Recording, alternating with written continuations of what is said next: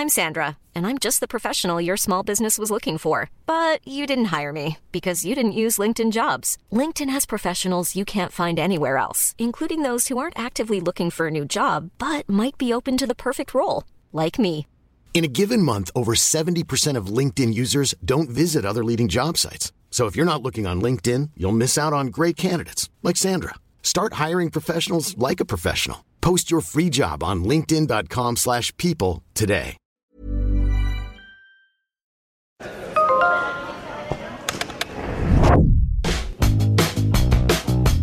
Neoconsecuencias. El sonido del marketing en un diálogo entre marcas y consumidores. Comenzamos. ¿Cómo están?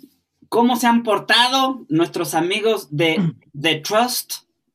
Luis. Herrera, su director general, ¿cómo está usted? Muy contento, la verdad, este, muy agradecido con este año, a diferencia de mucha gente. Creo que el factor humano no se lo puede quitar uno de encima.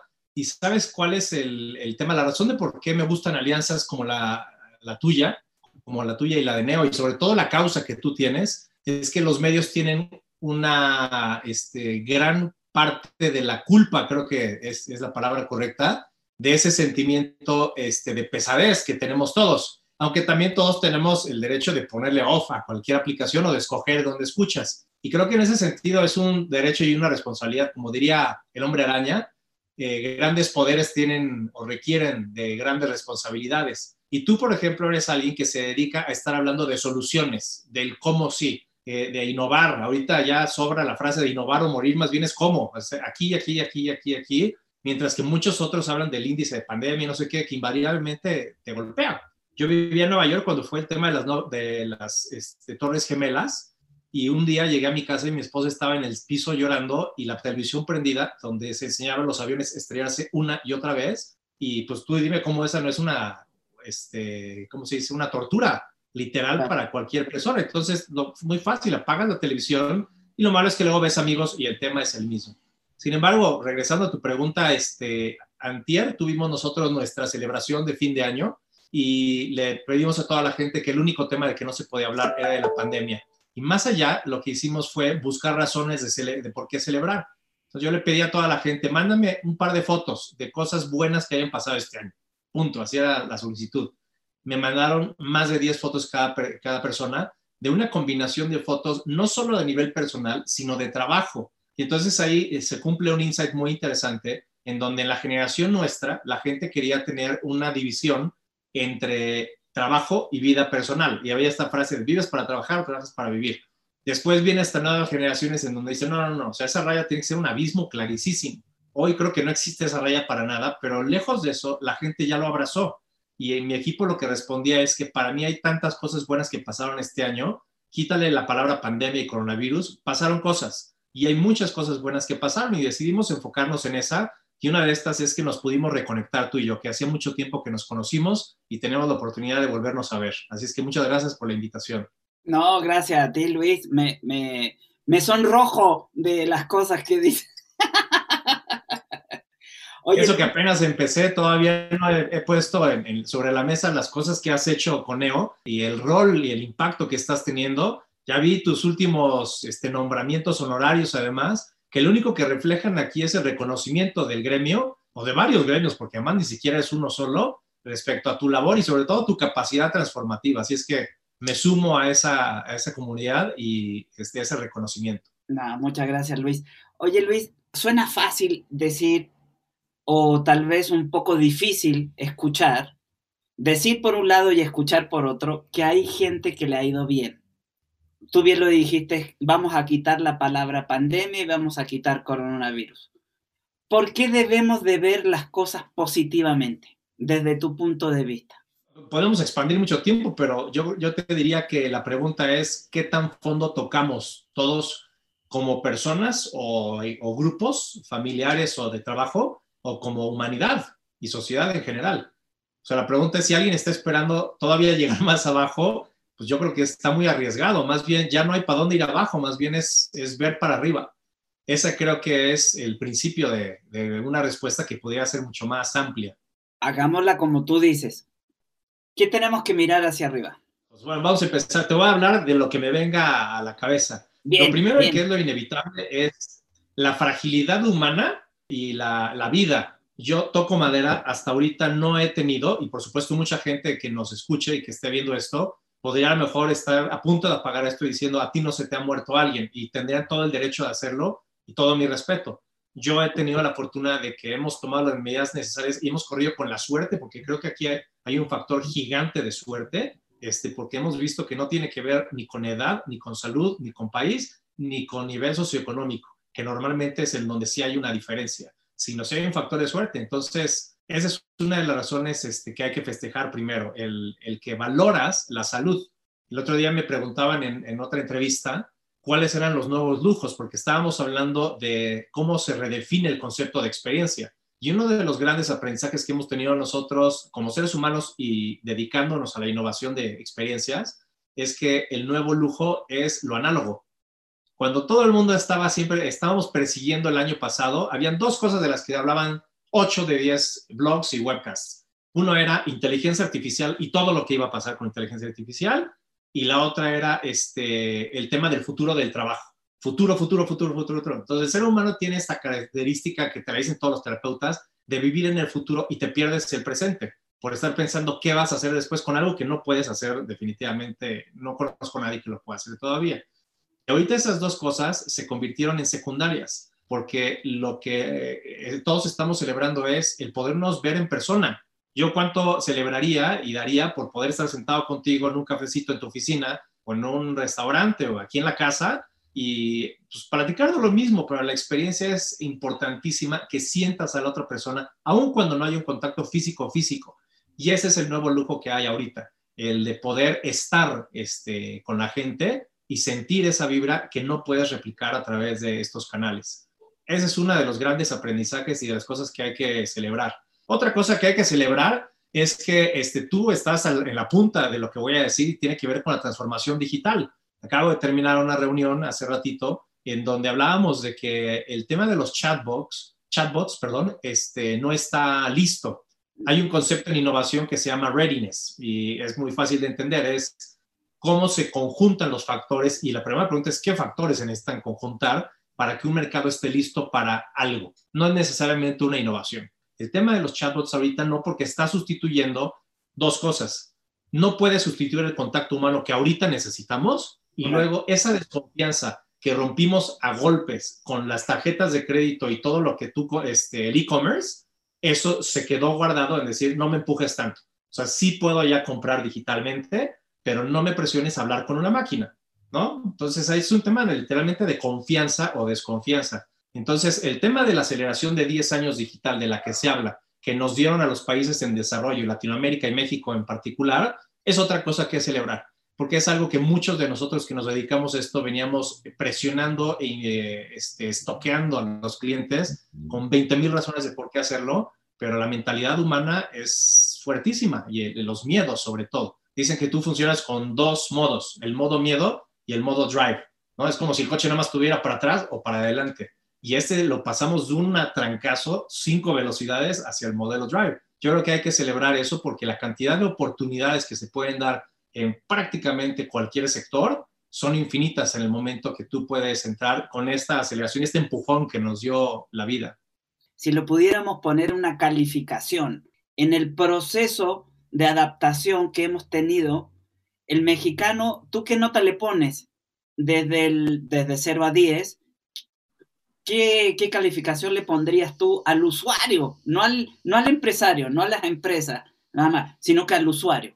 Sí, ok. Si el criterio es eh, adaptabilidad, yo pondría 10 con mención honorífica, considerando que antes era prácticamente cero, era nula, porque la cantidad de gente que lo podía hacer era marginal. Esta es una pregunta este, para nuestro amigo Richaud de IAB, porque él tiene seguramente la punta de la lengua los datos exactos y que te, puede decir, tú qué quieres saber, yo tengo aquí el parámetro y el porcentaje, ¿no? Pero este, me gustaría más bien utilizar ejemplos. Muchos médicos antes, si tú no ibas y hacías fila en su consultorio, no te daban una respuesta a una consulta.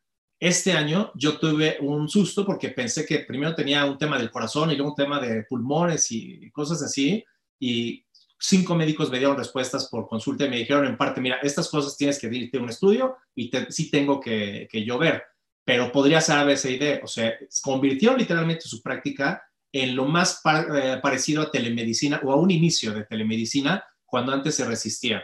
Dos, este, he tenido clientes que presumen ahorita que antes no compraban y que ahorita podrían, eh, este, más bien que tuvieron que comprar, pero te lo dicen así como me resistí y sí, de verdad eran piedras duras de raspar y que esas piedras lo hayan hecho. Tres, mi suegra tiene, este, le decimos con todo cariño y todo respeto, pero le decimos Lady eh, Mercado Libre porque no tienes idea la cantidad de cosas que ha comprado. O sea, no deja de sonar, eh, por lo menos tres veces al día suena el timbre y es algo que compró. Ella cocina muchísimo, riquísimo. O sea, se convirtió eso en su solución a la pandemia. Y es una persona de 81 años. Imagínate cuánta gente de su nivel este, y su grupo lograron hacer esto porque simplemente era, me voy a volver loca. Entonces fue la solución a la pandemia psicológica de mucha gente bien por los amigos de Mercado Libre. Y la última es eh, datos de tiendas departamentales que no apostaban por esto porque decían, uno, no vamos dirigido a gente tan joven y dos, hemos invertido demasiado en la experiencia en tienda para que suceda. Estoy hablando de los Palacios de Hierro, los Liverpool, los etcétera, etcétera, que vieron múltiplos inimaginables en un par de meses comparados contra, no, olvídate, ventas, este, mismas tiendas, con ventas anualizadas de otros años nada más en un par de meses. Entonces, creo que estas son métricas diferentes que podemos evaluar tanto de grupos que nunca hubieras visto que pasara, como con este, pues, números duros de tiendas que se resistían o que no apostaban todavía, porque era un tema de todavía no. Creo que ha sido algo buenísimo el tema de la digitalización y le ha funcionado a todos. Eh, una cosa más de la digitalización es que ahí hay una tarea gigante que tenemos como mexicanos, porque lo que iba a decir es que eh, yo tengo 48 años, casi cinco décadas en este planeta y me ha tocado de todo. Afortunadamente no me ha tocado participar en una guerra mundial o que toque una guerra mundial, pero pues nos han tocado las del Golfo, me tocó vivir las Torres Gemelas viviendo a, una distancia cercana de Estados Unidos y muchos otros fenómenos. Sin embargo, dudo que haya alguna generación que no, no sea las nuestras, las que estamos viviendo aquí, que le haya tocado ver un momento en el que el planeta se paró todo al mismo tiempo, sin importar quién era. Y ese momento, desafortunadamente, no fue como una pasada un cometa que haya tomado minutos o un par de horas, sino es algo que está tomando años, porque esto empezó el año pasado, hace casi un año, y va a durar por lo menos otro año. El hecho de que todos al unísono estemos preocupados por una misma razón, esto tiene un lado muy preocupante, porque es de qué tamaño es el problema, pero por otro lado tiene una parte poética, si la ves que significa dejamos de, tener diferentes agendas para todos tener una misma. Y los resultados han sido este, fabulosos porque pues, la, globalización quedó cortita con las cosas que están pasando ahorita, aún con los problemas que hay arancelarios y de exportación y todo ese tipo de temas, pero se están resolviendo gracias a lo digital, una vez más. Entonces, creo que es interesante, pero queda una gran labor que tenemos todos porque si consideramos un caso como el de México, que somos casi 130 millones de habitantes, en donde 67 no tienen para comer hoy, ni mañana, ni pasado, porque antes vivían al día, eh, para ellos el tema digital es este, cero prioridad. O sea, está muy lejos de sus prioridades y al mismo tiempo es algo que les podría ayudar a resolver. El caso mismo de la educación, en donde el gobierno salía a decir, no, no, no, nadie vaya a la escuela, todo lo vamos a hacer por computadora. Oye, los que no tienen computadora, este, bueno, por televisión, entonces, los que no tienen televisión, ¿qué van a hacer? O sea, siguen siendo la mitad del país que está rezagada a todas estas cosas buenas que te estoy diciendo, porque no tienen lo mínimo. Afortunadamente hay un par de proyectos que he estado siguiendo, estudiando de inversión extranjera y nacional también combinada, que junto con el gobierno están viendo cómo no resolver el problema, pero por lo menos sí extender un poco más eh, los polígonos eh, de territoriales para que haya un, grupo importante de gente que se pueda sumar a eso. Pero creo que es, es, algo bien importante porque ahorita se nos está olvidando la pandemia a todos y, hay, este, y se nos está olvidando toda esa gente que estamos diciendo, mientras tengas internet ya estamos del otro lado. Y la pregunta es, ¿y todos los que no tienen? Entonces creo que esa es una tarea que no deberíamos de dejar a nadie y menos al gobierno, sino saber cómo podemos nosotros, este, tú como comunicador, yo desde el ángulo de los proyectos con los que trabajo de alto impacto, para poder resolver esa tarea. Oye, Luis, ¿en qué consiste propiamente tal un, proyecto de alto, de alto impacto y, cómo se puede proyectar o, hacer más eh, evidentes los resultados de esto? Este, han habido muchas teorías y muchos modelos, ¿no? El último era el triple marcador, que hablaba de este, tener una gran rentabilidad, pero al mismo tiempo que fueras un buen vecino y que agregaras valor, este, que ofrecieras valor agregado al, a tu cliente directo. ¿no? Normalmente es el cliente, el cliente, el cliente, el cliente. Ahorita eso este, es algo que mucha gente utilizó para sus informes anuales o para tener un nuevo discurso, pero muy pocos en realidad lo podían hacer. Por ejemplo, esto ya tiene hace 15 años, cuando probablemente muchas empresas de las grandotas, los MXs, los Pfizer, etcétera, etcétera, empezaron a decir, sí, sí tenemos mucha responsabilidad social y hacían de hecho un informe anual separado en donde hablaban de este, las acciones sociales que tenían, número de árboles, etcétera, etcétera. Pero a medida que esto fue avanzando, esto se convirtió no solamente en algo corto, sino en un costo de entrada para decir, si no tienes eso, ni siquiera puedes entrar al club. Si de verdad te quieres llamar sustentable, son muchas más cosas. Y ahora, en esta época, no me atrevería este, a ponerle un nombre a ese modelo. Tenemos uno nosotros, ahorita te lo platico, pero hay un ingrediente enorme que se está perdiendo, es el nombre, el, ingrediente humano, empezando por los de casa. Nosotros tenemos una teoría este, que dice que employees first. O sea, no es, el cliente no es el número uno, ni el cliente tiene la razón. Sí, todo eso lo veremos después. Pero si no empiezas con la gente que está dentro, olvídate, porque ellos son de los que dependes tú para que pase todo lo demás. Entonces, nosotros le llamamos a eso un pensamiento responsivo. Y responsivo tiene siete características. Una característica son seis diferentes dimensiones. Una es coherencia entre lo que dices y lo que haces. Ponte un ejemplo de los bancos que muchas veces te dicen que pensemos en el futuro y te impulsamos todo hacia adelante, ¿no? Y de repente tú llegas a una sucursal este, y ves gente que podría estarte atendiendo y está cotorreando y ves más sillas que implican más espera que agilidad o que eficiencia. Entonces, no hay una coherencia entre el discurso y entre la realidad. El segundo tiene que ver con consistencia. Ahorita en el mundo del marketing, este, que es tu, área de expertise, todo el mundo está hablando de la unicanalidad, ya pasó. Ahora son multiplataformas, pero de alguna manera es lo mismo. Nada más que hay más plataformas digitales y hay menos plataformas análogas. Pero al final del día es, te quiero agarrar por donde sea. El tema no, no tiene que ver si es análogo o digital, sino que haya consistencia, porque muchas veces tú vas a una experiencia digital y puede no tener la eficiencia este, que lo que tienen en la otra experiencia. Caso de Best Buy. Best Buy le estaba apostando muchísimo con estas últimas 19 tiendas que abrieron de finales del año pasado hasta ahorita y este, a una experiencia física, porque era su estrategia en contra de los modelos de Amazon o de Apple o de algún otro lugar, porque además Apple venía probando que sí hay mucho que se puede detonar a nivel de experiencia de marca y hasta de venta cuando tienen todos estos Apple Stores. Y el mismo Amazon empezó a explorar y a confirmar cómo sí es importante tener estos nudges, como se dice en innovación, puntos que te detonan algo con sus tiendas físicas. Entonces ellos dijeron, por ahí, vamos a hacerlo al revés. Tiene que ser muy fuerte nuestro e-commerce, pero también tenemos que ofrecer una gran experiencia en tienda. La respuesta, pues la acabamos de ver todos, ¿no? Este, en la ejecución algo no le salió, no aceleraron lo suficiente y la extraaceleración este, exponencial de Amazon tronó a ellos y a muchos otros más que no estamos este, viendo en el mapa. El tercero tiene que ver con relevancia y relevancia tiene que ver para el que le ofreces. Muchos de los proyectos se siguen diseñando en un cuarto de C-suite, desde el C, este, Mo, el CFO, el CEO, todos los CTOs y todos ellos, cuando en realidad mangonean los estudios de mercado que hacen, estudios de lo que sea, los ven y ellos toman decisiones de acuerdo a su experiencia, que es muy respetable pero está cambiando tan rápido a la gente que este, no puedes hacerlo así, lo tienes que hacer al revés.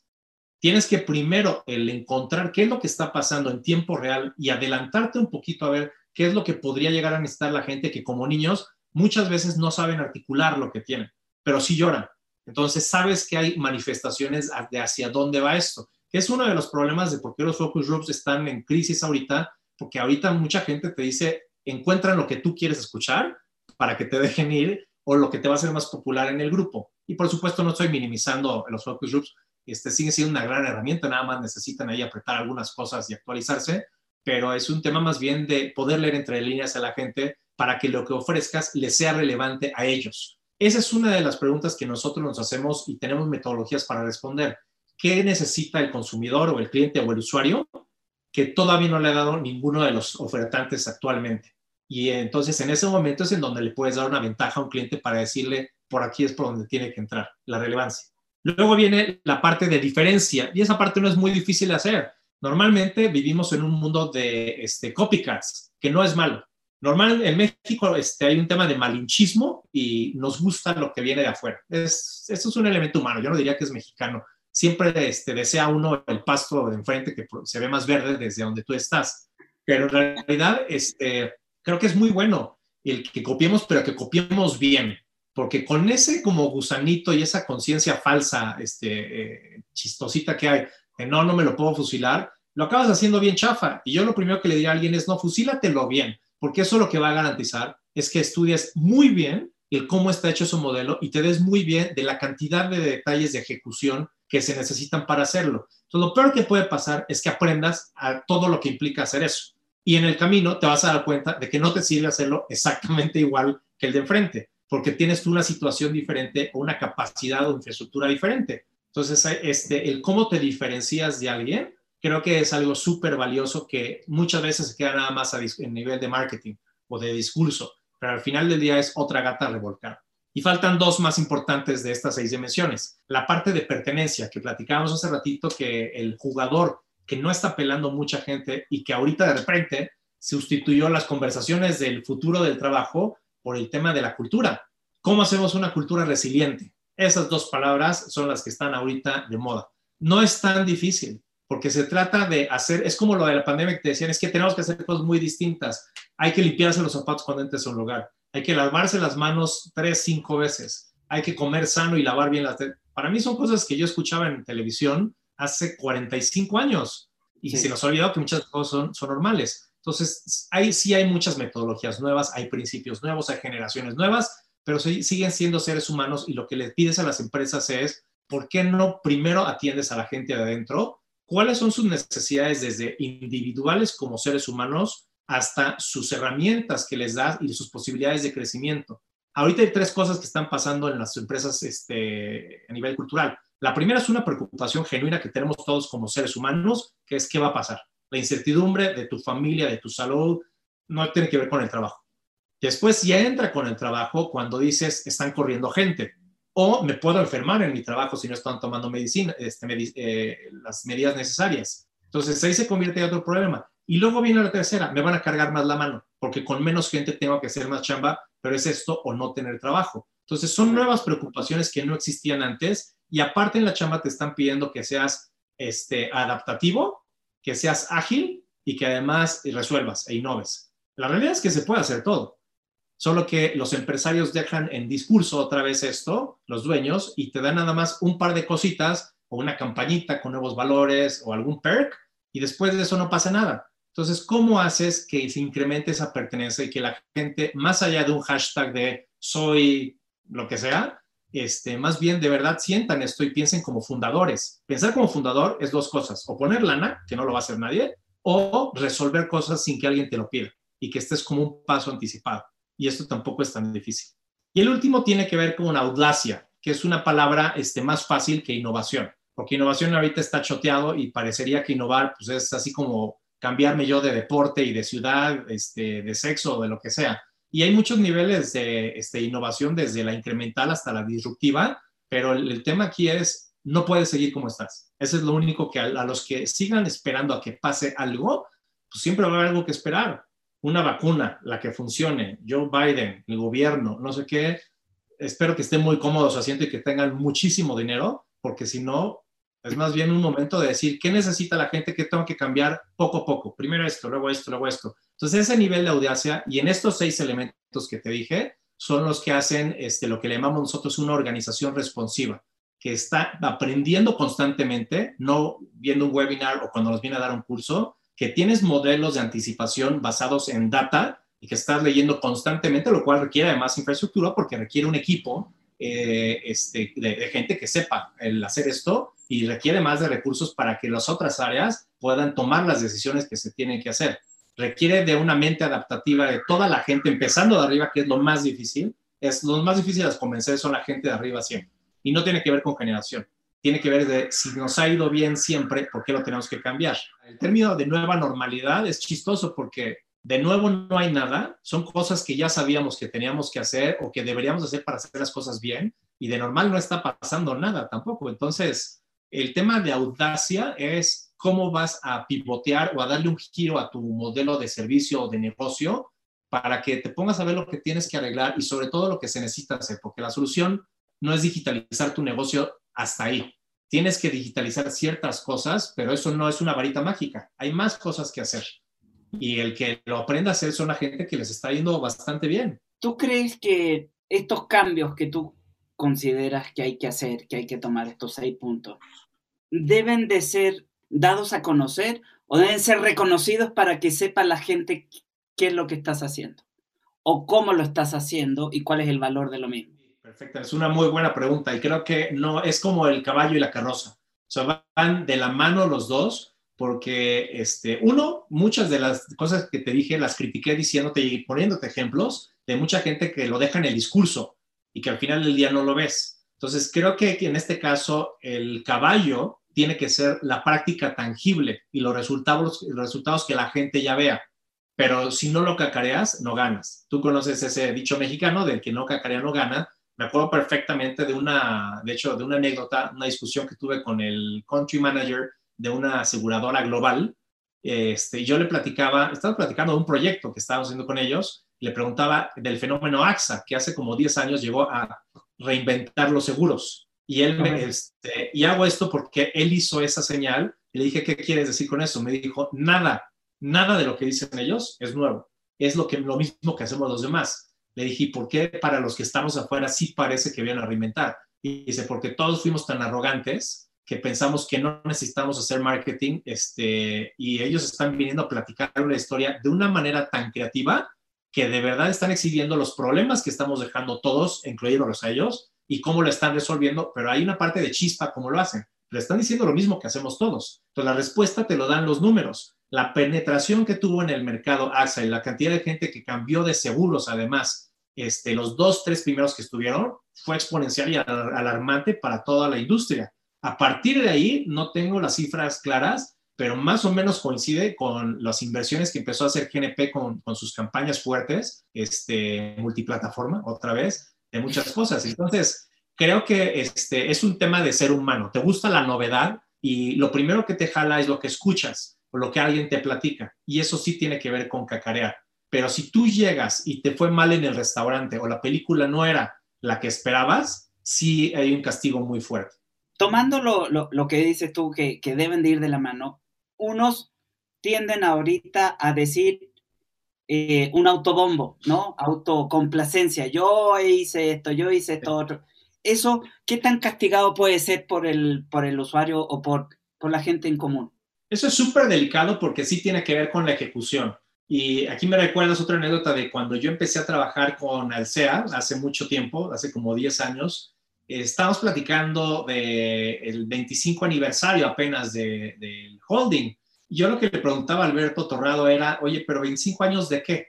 ¿Qué es lo que hay que celebrar? ¿Qué aprendizajes tenemos? Y eso se detonó en una relación muy padre de mucho tiempo y de varios años de asesoría y de proyectos de innovación, este, pero habían temas en donde me decían, no me gusta hablar de nuestras acciones sociales, tenemos una fundación, hemos hecho un montón de cosas, pero no me gusta decirlas porque pues, no se dicen ese tipo de cosas, más bien se hace. Solo que por no estarlo cacareando bien, habían dos crisis muy fuertes que todos escuchamos en su momento, muy públicas, cuando ellos adquirieron Italianis, y Italianis, por tener una muy buena estrategia de PR, los estaba haciendo parecer como que los que habían infringido el contrato eran Alsea cuando en realidad había muchas cosas este, de por medio. Y había otro escándalo este, en donde al SEA se le reclamaba el sector industrial y empresarial que estaba este, pidiendo que se le reembolsaran, no me acuerdo si eran 250 millones de dólares o cuánto de impuestos. Y esto, lo que me decía Alberto era, esto es muy fácil, es de matemáticas.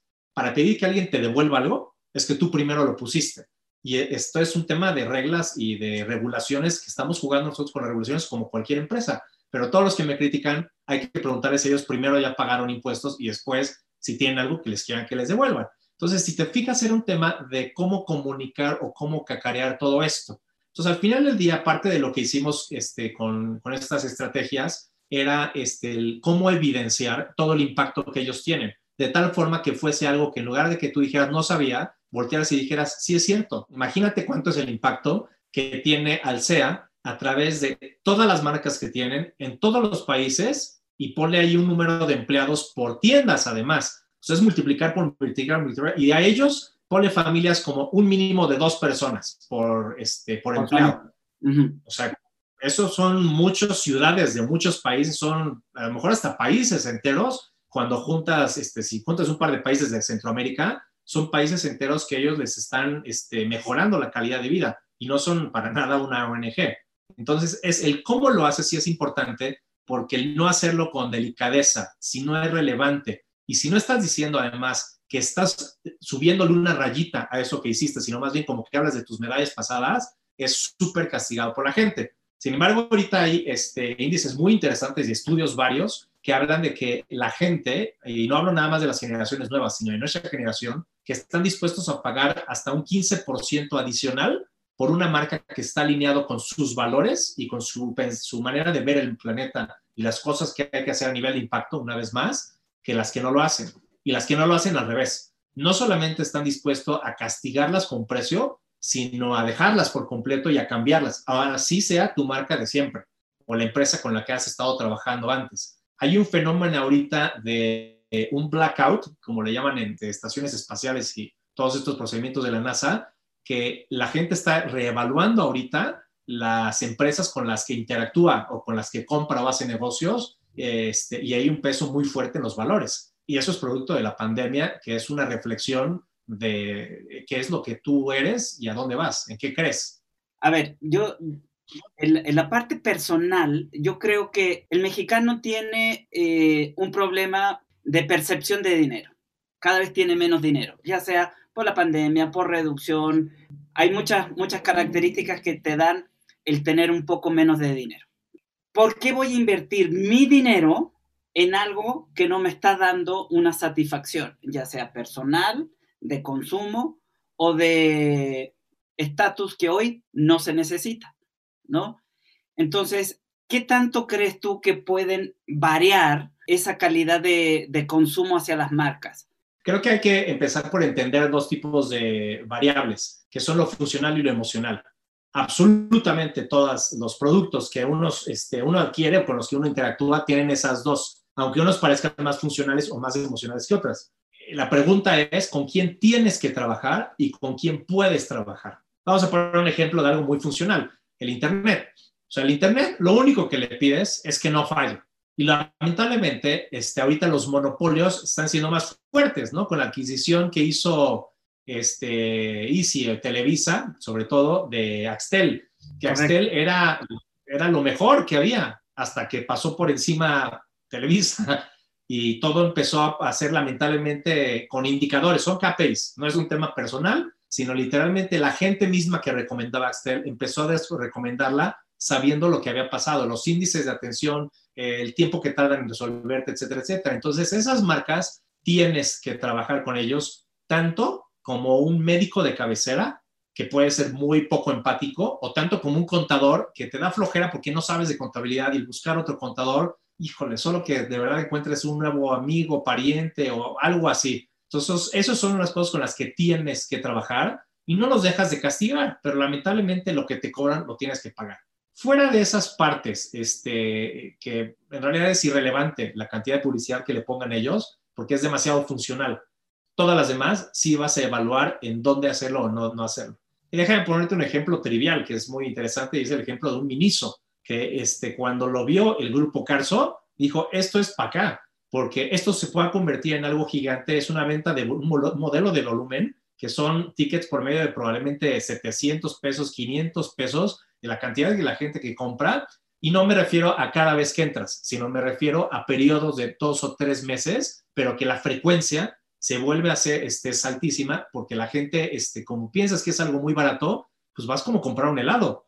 Entonces compras hoy un estuche de no sé qué cosa y luego te compras un peluche para un cumpleaños entonces es el sueño dorado de todo este tipo de tiendas porque dicen, no voy sobre el, valor, sino voy más bien por el volumen y por frecuencia. y tienen muchos de estos elementos que te dije también pensados, que son empáticos, que empatizan con la crisis que tiene uno ahorita económica y te resuelven. Y entonces ahorita lo que están resolviendo es el tema digital porque necesitan ponerse a un nivel de entrega como el de un Amazon, un Mercado Libre, todos esos. Fuera de eso, están del otro lado ellos y es lo contrario que lo que te acabo de decir. No necesitas Miniso para trabajar, ni para vivir, ni para nada, pero lo conviertes a más bien, como diría alguien por allá, en parte de tu vida, porque ya te resuelve varias cosas. Es bueno, bonito y barato. Oye, Luis, eh, ¿qué vamos a ver el próximo año? Yo creo que vamos a ver una pendiente más grande de la de ahorita, pero quiero pensar que la sacudida de este año nos puede servir, y cuando digo nos puede es porque depende de cada persona y de cada empresa, nos podría servir mucho para que no nos agarren en curva otra vez, sino más bien para que ya vayas preparado a la pendiente. Si este fuese el Everest, ahorita lo que estamos viviendo es la falda del Everest. Lo que falta es falta de oxígeno, una pendiente mucho más fuerte y condiciones más adversas que ahorita. Solo que desde aquí el que no quiera ver para arriba lo que acabo de decir, pues ya es un tema más bien de decidiste no verlo. Y yo creo que va a ser interesante porque ya platicamos hace ratito de las oportunidades que hay, la oportunidad que te dan de valorar ciertas cosas que antes no valorabas, de regresar a ciertos hábitos que ya nos habían dicho y que no querías hacer, de, impulsar cierto tipo de proyectos que te estaba resistiendo por varios pretextos, ¿no? Eso es como hacer dieta, es decir, ahora que pase Navidad, y ahora que pase, y ahora que pase, y ahora que pase, no es ahorita, es el momento de hacerlo. Acabamos de escribir un post en LinkedIn que habla de que el futuro del trabajo es, es ahorita. Ahorita es el futuro del trabajo. Ya no hay que hacer pláticas de qué viene este, adelante a nivel de mobiliario, de prácticas o de este, realidad virtual o todo ese tipo de... Ya estamos ahí. Entonces, lo que hay que hacer es dejar de pensar en el futuro y conste que nosotros hacemos, tenemos aliados muy interesantes como mi amiga Carla Paniagua, que es la autoridad en México de diseño de futuros y hacemos proyectos muy interesantes de ver qué viene hacia adelante. Pero luego los traemos a valor presente para decir, y ahorita, ahorita, ahorita, ¿qué hay que hacer? Entonces yo creo que retos, bien retos interesantes. Digamos que va a haber bandera roja en el mar, en la playa, todo el año y extra roja. Y hay dos opciones.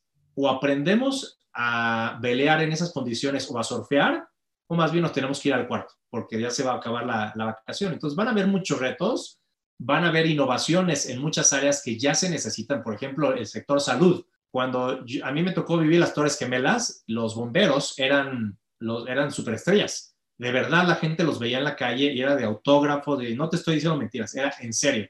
Y ahorita deberíamos hacer lo mismo con la gente, pero más allá de campañas o de posts de felicidades y gracias a ustedes, no, no, no, o sea, ahorita deberían haber un montón de empresarios, empezando por el, el ingeniero Slim y todos los demás, hasta empresarios chiquitos de Endeavor, diciendo qué es lo que podemos hacer.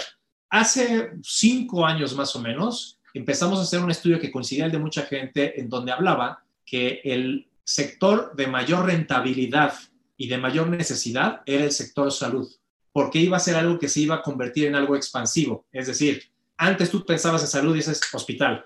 Bueno, hospital y consultorio. Y si no, no, espérate, no sabes la cantidad de cosas que hay alrededor porque es como el crecimiento de una ciudad metropolitana como el DF, que, donde ya no hay límites. Si te pregunto Estado de México, antes era de, uy, pues voy a otro estado. Y ahorita, cuando menos cuenta te das, llevas 10 minutos ya en el Estado de México o en otras partes. Eso está pasando ahorita.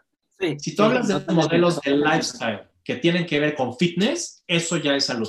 Pastillas, nutritivo, food tech, plant-based este, meat, son un montón de cosas que eran las zonas conurbadas y que ahorita ya se pegaron al ecosistema. Entonces ahí es en donde está la oportunidad y lo interesante es que el readiness que hablábamos al principio ya está, gracias a la pandemia. La importancia de estar saludable de manera anticipada y al mismo tiempo de manera de solución o de, eh, adaptación, que ese es una vez más nuestro pensamiento responsivo del que te hablo, este, que manejamos el Trust. Entonces, lo interesante es que va a haber muchísimo negocio, muchas cosas que hacer en el sector salud amplificado, en el ecosistema más bien eh, del bienestar.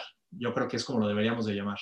Me puedo pasar horas platicando contigo porque cada, cada cosa que, que dices se me ocurren 10 preguntas, ¿no? Pero dentro de lo que tenemos que hacer hoy, ¿no? Para tener un futuro mejor, como dices tú, el futuro pues ya está, tenemos que hacerlo.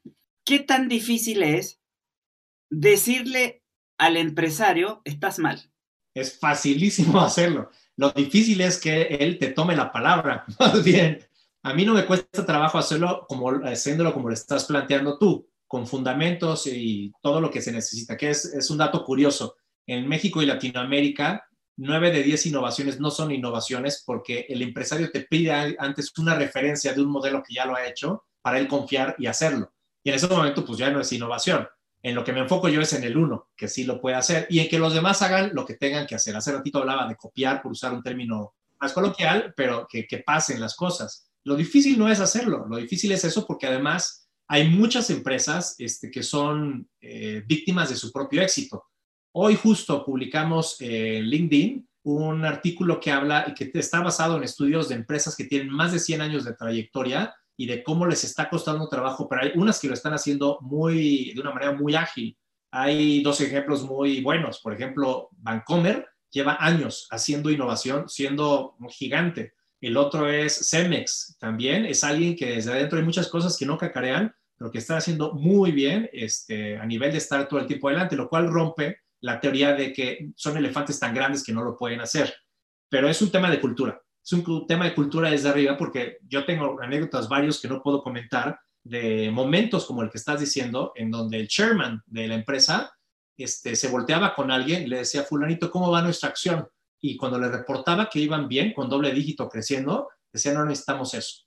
Y dices, híjole, pues no, no te puedo decir nada al respecto, pero lo que sí te puedo decir es lo que viene adelante, el cómo te va a ir adelante o qué, qué mejor te podría ir porque lo que ahorita puede parecer una estrategia de podemos llegar a otros públicos, alcanzar eh, nuevas generaciones, estar actualizados, pero como un nice to have, ahorita se convirtió más bien con todo lo que hemos platicado en esta conversación, en un piénsale bien porque vuélvele a preguntar a Armando como se llame tu asistente, ¿cómo va tu acción? Porque ahorita estoy seguro que el número puede ser muy diferente y esta plática la tuvimos hace años, además. Entonces, es un tema de, sobre todo es un momento de cultura ahorita que me preguntabas qué hay adelante, retos, posibilidades y el centro de todo esto tiene que ser cultura, pero habla, este, platicado desde dos frentes. Un tema de cultura organizacional y empresarial y un tema de entender que eso es simplemente parte de los fenómenos culturales que estamos viviendo. Si ahorita tú y yo nos ponemos en listar los que vivimos en los últimos 12 meses nada más, no nos alcanzan los dedos para enlistar Black Lives Matter, el 8M, el, o sea, todo este tipo de cosas que han sucedido y que son cosas que no pasan dentro de una empresa, son cosas que pasan afuera a la gente que trabaja dentro de la empresa y a los que consumimos y decidimos si quiero seguirte comprando a ti o no comprarte a ti. Entonces, eso es algo que la gente ve como que, ah, hay una campaña, ah, esto, no, no, no, no. Eso está en la cabeza de absolutamente todos. Y entonces es algo que la gente tiene que ver y, es en donde empezar al mismo tiempo y es la cancha donde jugar.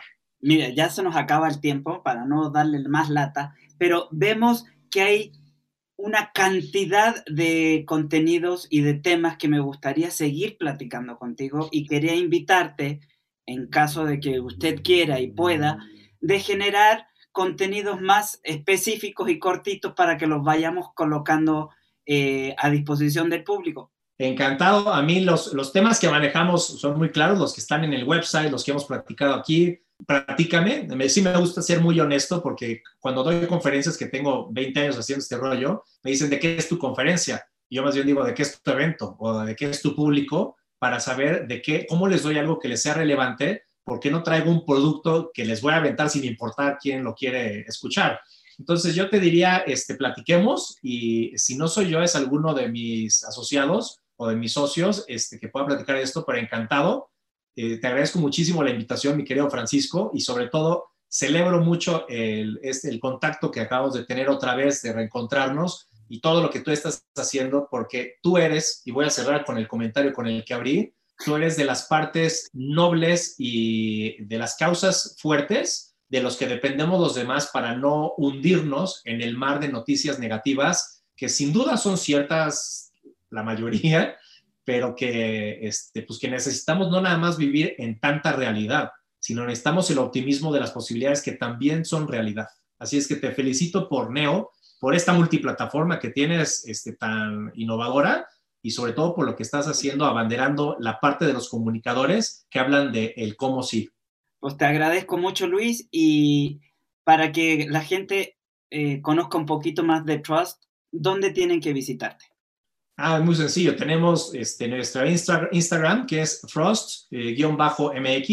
Eh, nuestras redes en LinkedIn, donde estamos publicando cosas de diferente tipo porque son más insights. Y sobre todo nuestra página web, que es www.frost.com.mx. Ahí pueden encontrar en nuestro landing page un reporte que trae algunos de los conceptos que, este, que acabo de platicar. Vienen con diagramas, con fuentes, con cifras, con todo este tipo de cosas y que son una serie de reflexiones que le estamos animando a todo el mundo que haga para que encuentren su propia fórmula de cómo sacar el mejor provecho del próximo año y no sufrir las consecuencias. Luis Herrera, te agradezco mucho el haber estado con nosotros y como quedamos ahorita, seguimos en contacto. Perfecto, Francisco, te lo agradezco muchísimo y nos vemos para la próxima. Muchas gracias a todos. Bye bye. Creamos un diálogo con las voces estelares del marketing esto fue Neoconsecuencias con Francisco Rojas.